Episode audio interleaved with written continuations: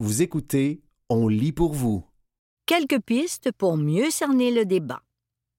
Un texte de Hugo Pilon Larose, paru le 22 septembre 2023 dans La Presse. Alors que des personnes manifestent contre l'enseignement de la notion d'identité de genre dans les écoles, de quoi s'agit-il exactement?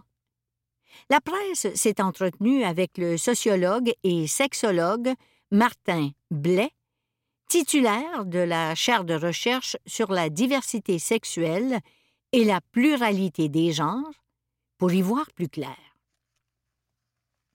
Plongeons au cœur du débat. Qu'est-ce que l'identité de genre?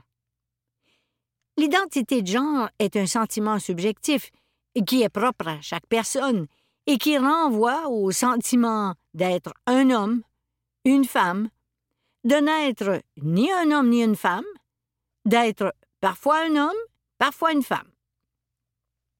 C'est un sentiment intérieur profond, relativement stable d'être un genre, de plusieurs genres ou d'aucun genre.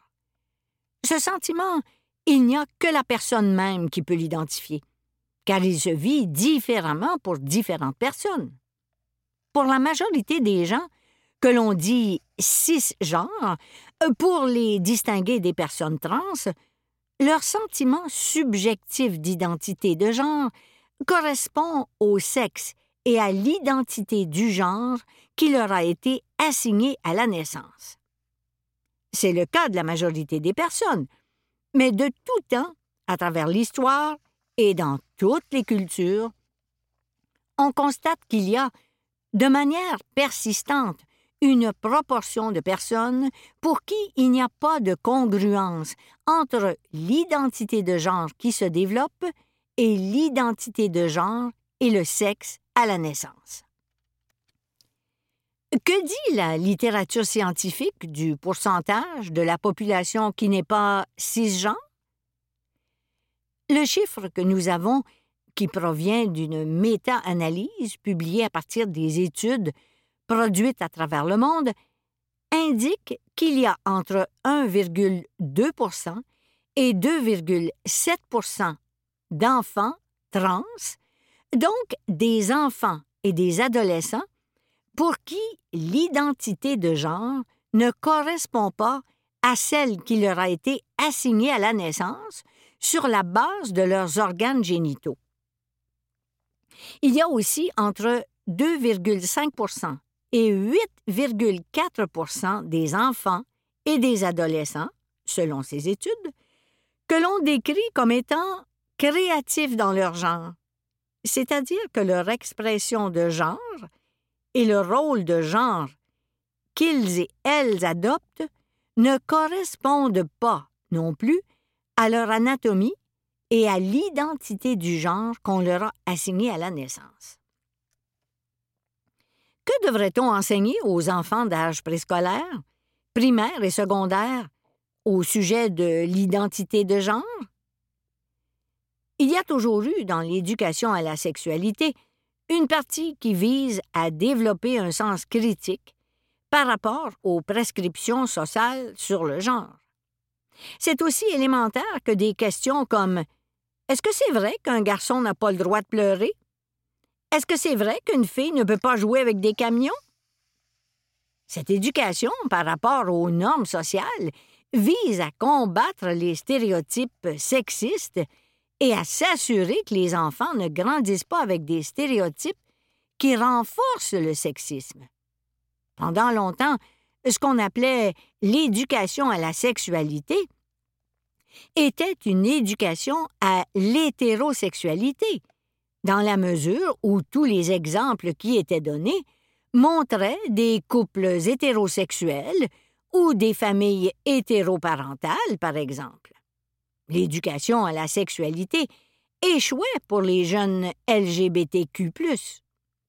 Si on veut faire une éducation à la sexualité qui fonctionne, elle doit être adaptée à la pluralité de ce que vivent les jeunes à qui elle est destinée. L'éducation à la sexualité vise à outiller les jeunes dans les différentes situations qu'ils sont susceptibles de vivre.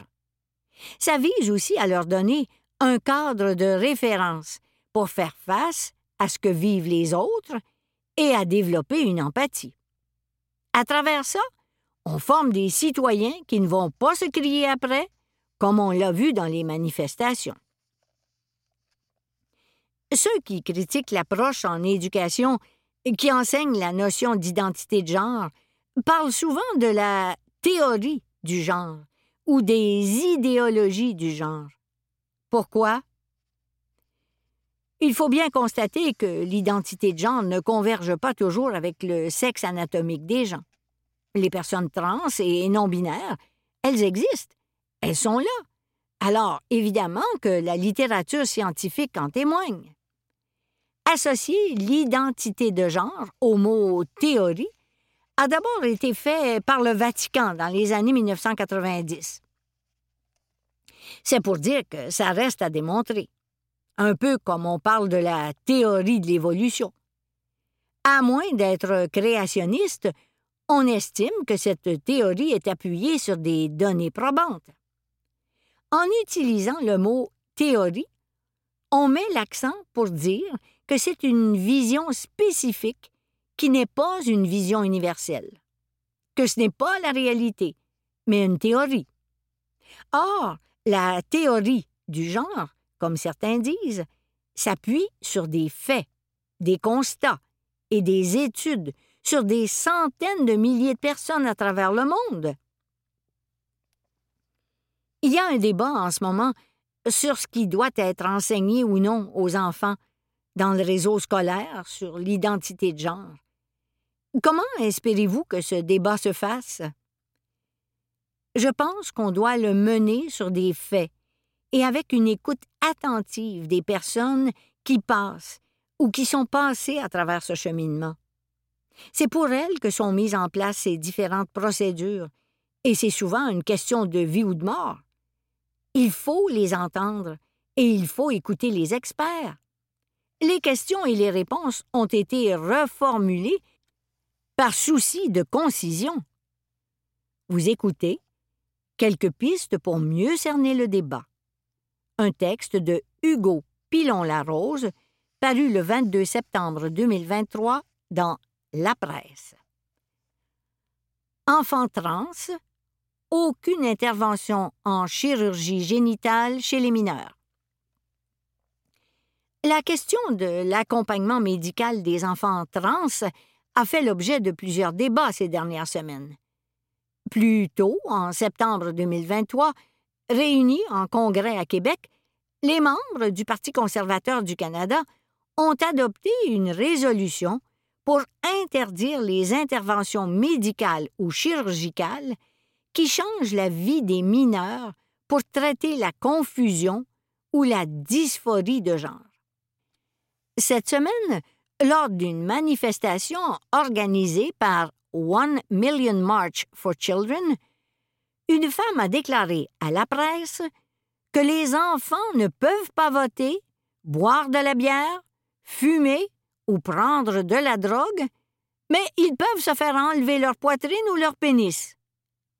Elle demandait que les mineurs reçoivent des soins psychologiques avant leur majorité et avant de consentir à des interventions médicales lourdes de conséquences.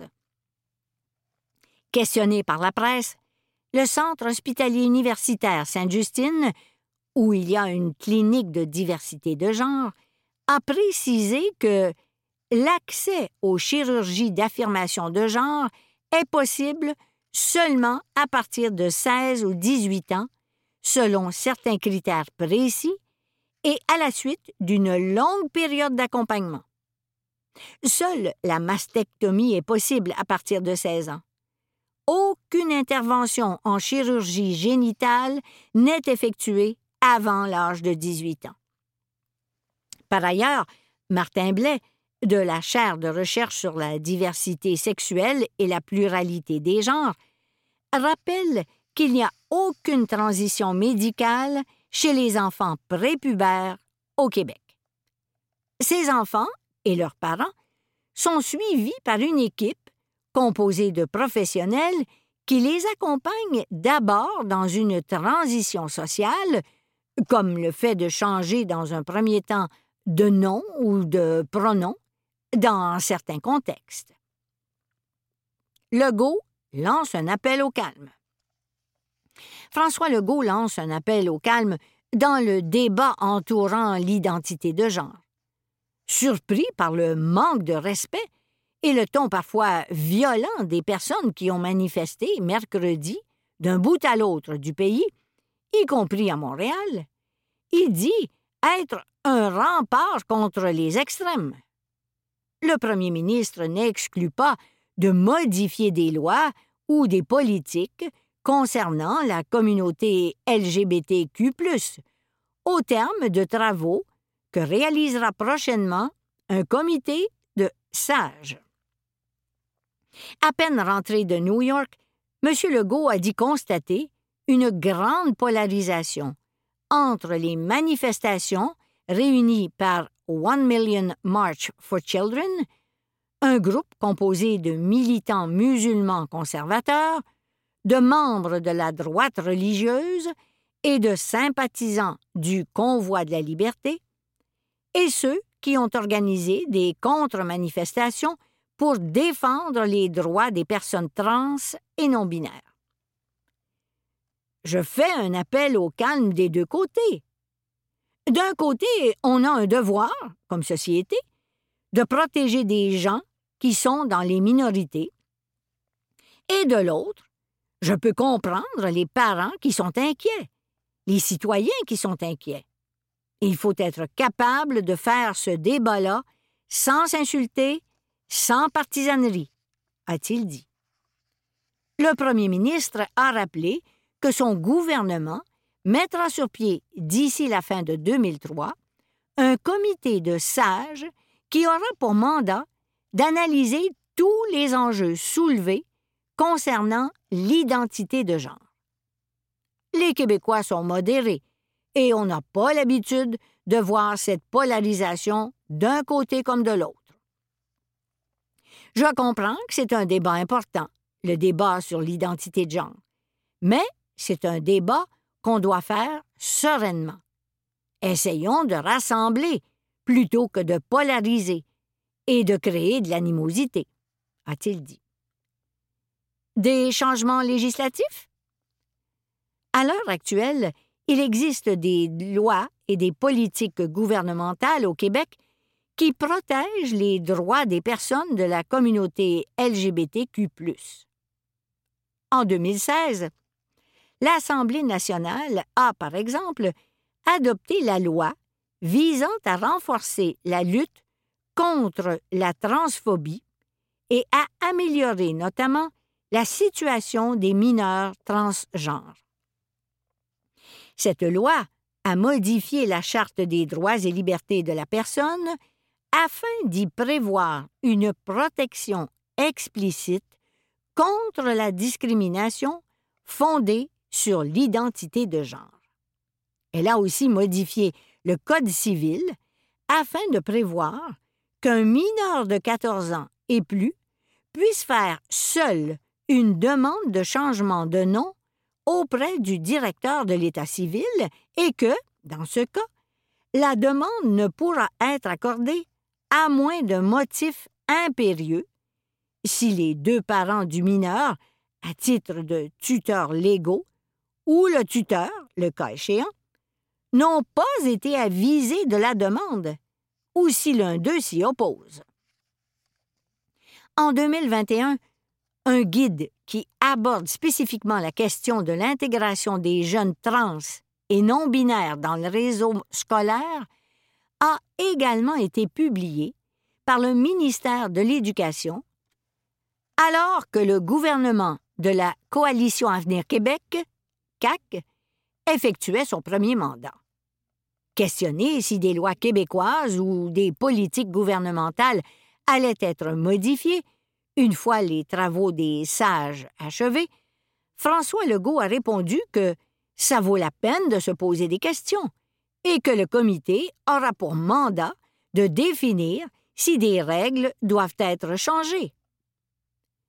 on a pris position sur un des sujets, très clairement, en disant qu'il n'est pas question de transformer les toilettes dans nos écoles pour faire des toilettes mixtes partout.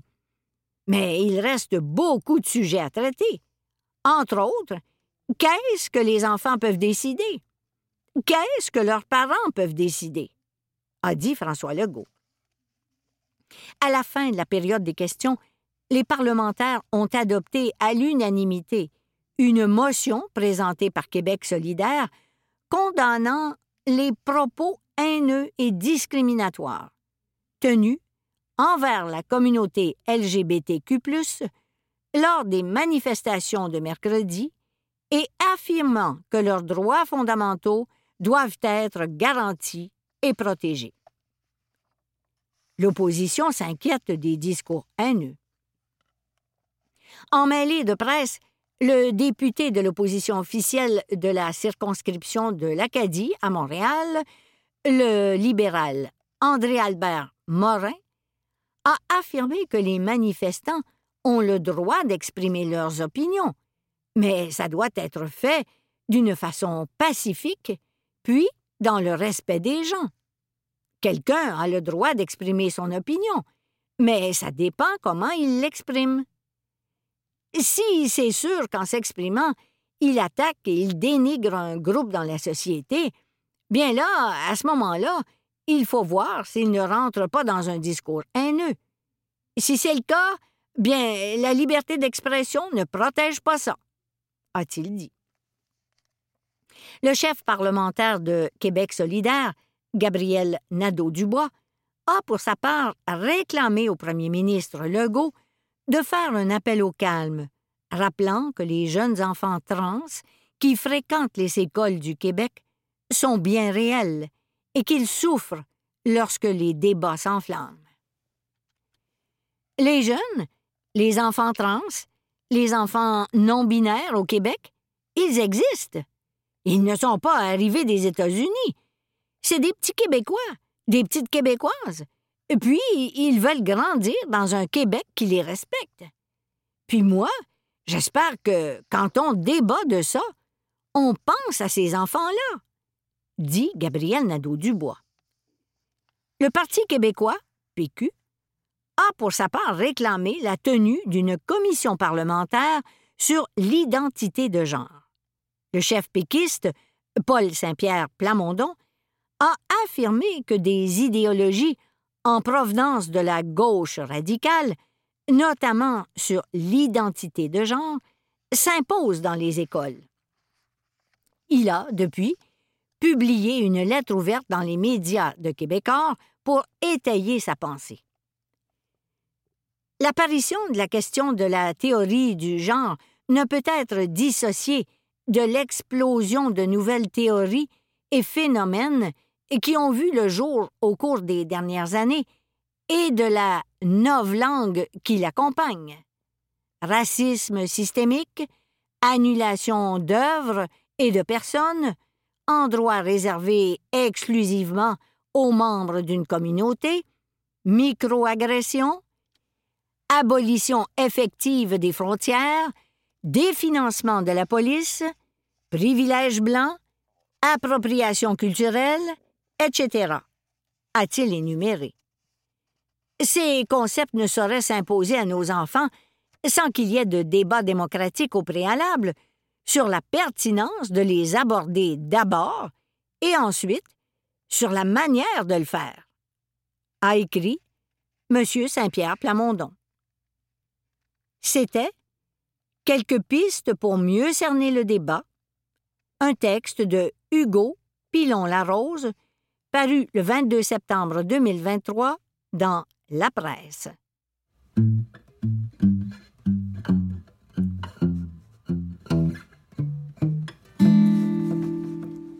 Une église évangélique ne peut plus tenir ses rencontres et cultes dans une école publique. Un texte de François Gloutenay paru le 19 septembre 2023 dans le magazine Présence Information religieuse. La directive du ministre Bernard Drinville sur les salles de prière dans les écoles publiques a eu raison d'un long et fructueux partenariat entre la polyvalente d'Israéli et l'Église évangélique de la même localité. La commission scolaire nous a demandé de quitter les lieux, a annoncé le pasteur de l'Église évangélique de d'Israélie, Pierre Gagnon, le dimanche 20 août 2023 lors de l'avant-dernier culte célébré dans l'auditorium de la polyvalente de d'Israélie. La commission scolaire en question, c'est le Centre de services scolaires des Appalaches, une nouvelle appellation à laquelle le pasteur Gagnon ne s'habitue pas. La commission scolaire nous a avertis au mois de mai, a-t-il expliqué aux membres de sa congrégation. C'est le dimanche suivant, le 27 août, que l'Église évangélique de d'Israélie a tenu son dernier café-rencontre et célébré son tout dernier culte dans la salle E50 et dans l'auditorium des jardins de la polyvalente de d'Israélie. Directive ministérielle. Les écoles sont des lieux d'apprentissage et non des lieux de culte, a déclaré le ministre de l'Éducation Bernard Drainville le 19 avril, après avoir été informé le mois précédent que différentes pratiques de prière ont lieu dans certaines écoles publiques du Québec. Ce jour-là, il a formellement interdit aux centres de services scolaires de permettre l'aménagement de salles de prière dans les établissements qu'ils administrent. Deux semaines plus tôt, l'Assemblée nationale avait adopté une motion unanime où elle affirmait que la mise en place de lieux de prière, peu importe la confession dans les locaux d'une école publique, va à l'encontre du principe de laïcité. Dans sa directive du 19 avril, le ministre Drainville demandait à la direction de tous les centres de services scolaires de veiller à ce que dans chacune des écoles de leur territoire, aucun lieu ne soit utilisé en fait et en apparence, précise-t-il, à des fins de pratiques religieuses telles que des prières manifestes ou d'autres pratiques similaires. Afin de se conformer à cette directive, le Centre de service scolaire des Appalaches a décidé de mettre fin au partenariat qu'il y a depuis huit ans, la polyvalente de d'Israélie et l'Église évangélique de d'Israélie. Engagement communautaire. C'est en avril 2015 qu'un premier culte protestant était célébré à l'intérieur de cette école secondaire. Ce fut un vrai privilège d'y être accueilli, confie en entrevue le pasteur Pierre Gagnon. C'est vrai que la salle était très grande, mais on y était très bien, et on a toujours eu un beau partenariat avec les autorités scolaires. Il rappelle que son Église a même organisé des spectacles et monté des comédies musicales afin de recueillir des fonds pour la Fondation Jeunesse secondaire d'Israélie, une institution scolaire locale qui offre de l'aide financière ou pédagogique aux élèves en difficulté. À ce jour, notre Église a amassé 60 000 dollars pour cette fondation, dit le pasteur Gagnon, qui y voit un signe du fort engagement de la congrégation évangélique au sein de la municipalité. Quand on a besoin de bénévoles, on est toujours là et quand on avait besoin de matériel, les responsables de la polyvalente de d'Israélie étaient là. Déception. Comment le pasteur a-t-il réagi lorsqu'il a appris que son Église ne pourrait plus louer les locaux scolaires en raison d'une directive ministérielle? Sans jamais critiquer les autorités scolaires locales ou même le ministre d'Inville, le pasteur Pierre Gagnon reconnaît quand même avoir été déçu et fort peiné. On ne comprenait pas cette décision. Il sait fort bien que d'autres pasteurs comme lui louent des salles dans des écoles à l'extérieur de sa région. Pourquoi sommes-nous les seuls à être sanctionnés? Il est évident qu'on a appliqué à la lettre la directive du ministre, avance-t-il, sans élever la voix et se disant toujours en amitié avec les autorités scolaires locales.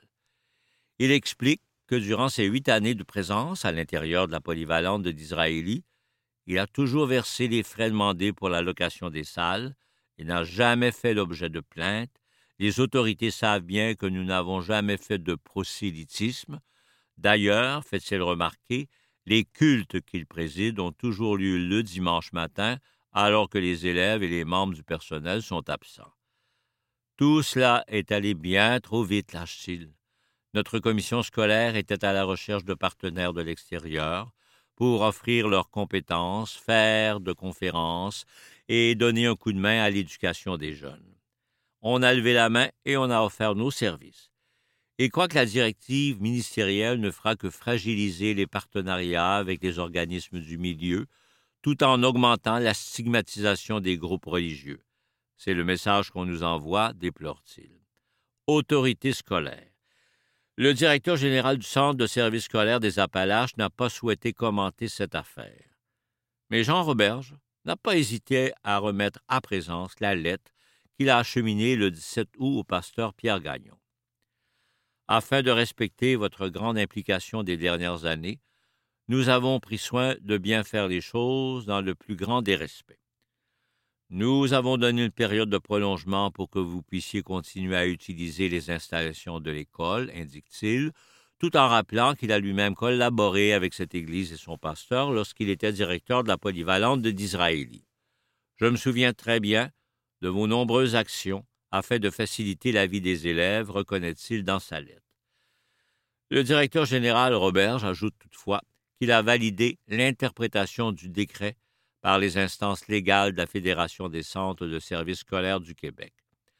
De plus, la directrice du dossier laïcité du secrétariat à la réforme des institutions démocratiques, à l'accès à l'information et à la laïcité, a reçu la lettre acheminée au pasteur Gagnon. Aucun suivi de sa part n'a été fait auprès de notre directeur général, indique Annie Moreau, conseillère en communication du Centre de services scolaires des Appalaches. L'obligation pour l'Église évangélique de d'Israélie de quitter les lieux est donc définitive depuis la lettre du 17 août. Nous comprenons très bien que cette décision place votre institution dans une position difficile, mais nous avons agi de cette façon dans le but de respecter la directive ministérielle, insiste le directeur général Jean Roberge. Pas de commentaire. Le ministre Bernard Drinville n'a pas souhaité répondre aux questions de présence sur la portée de sa directive du 19 avril 2023. S'adresse-t-elle aussi aux organismes externes qui louent des salles de classe? Est-elle effective lorsque les activités sont organisées les samedis et les dimanches alors que les élèves sont absents d'école? Nous faisons confiance au centre de services scolaires pour bien gérer la situation. Nous ne commenterons pas davantage, a indiqué Florence Plourde, directrice des communications auprès du cabinet du ministre de l'Éducation. C'était Une Église évangélique ne peut plus tenir ses rencontres et cultes dans une école publique. Un texte de François Gloutenay, paru le 19 septembre 2023 dans le magazine Présence Information religieuse.